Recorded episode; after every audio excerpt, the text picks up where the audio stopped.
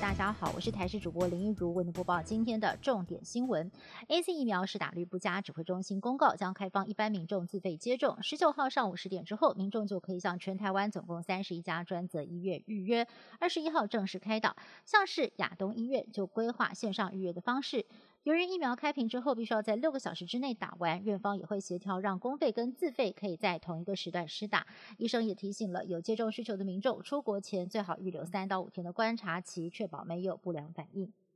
卫福部在三号启动了泰鲁格号赈灾专户，截至十五号为止，总捐款金额已经达到了十一点一亿元。卫福部加开捐款管理临时会议，以前一天的捐款金额十点六亿元来试算，采用现金发放。罹难者每个人可以获得赔偿一千五百万元，伤者最高七百万元。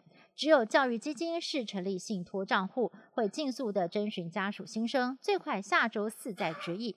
卫副部长陈时中也强调了，善款政府一毛都不会留，政府该做的事情一件都不会少。水情吃紧，旱象越来越严重。南投山林溪的松龙岩瀑布，以往水量丰沛、气势磅礴，是当地知名的景点。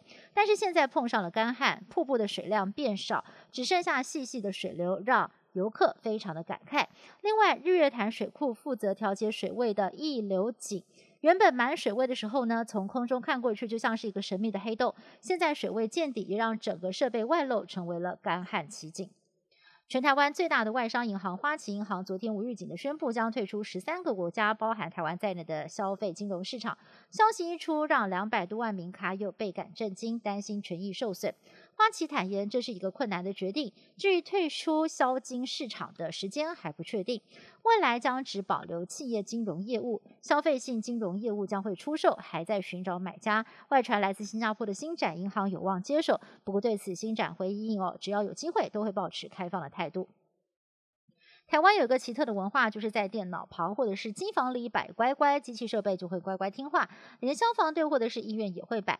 而这个特殊的文化，连国外也注意到了。英国广播公司 BBC 报道指出，台湾有不少人把乖乖当成幸运符，在电脑或者是机器旁摆放它，就会一切顺利平安。而这样的临时文化，也成了国际间独一无二的现象。中国大陆华北又刮起了沙尘暴，预计周日清晨会侵袭台湾。大陆各省市更是受害严重，包括了陕西、甘肃、山西等地，连日来纷纷发布了大风跟沙尘暴预警。而且现在才四月份，官方统计的沙尘暴发生次数之多，是近十年来非常少见的现象。二零一六年四月份，日本熊本县接连遭遇了瑞士规模六点五跟七点三的强震，酿成了两百七十六人丧命，二十多万栋房屋损毁。这个月十四号，熊本大地震迎来五周年，而作为当地重建象征的熊本城天守阁也已经修复完成，并且重新的对外开放，一切似乎呢都已经回归了常轨。但是专家警告，新一波的危机才要开始。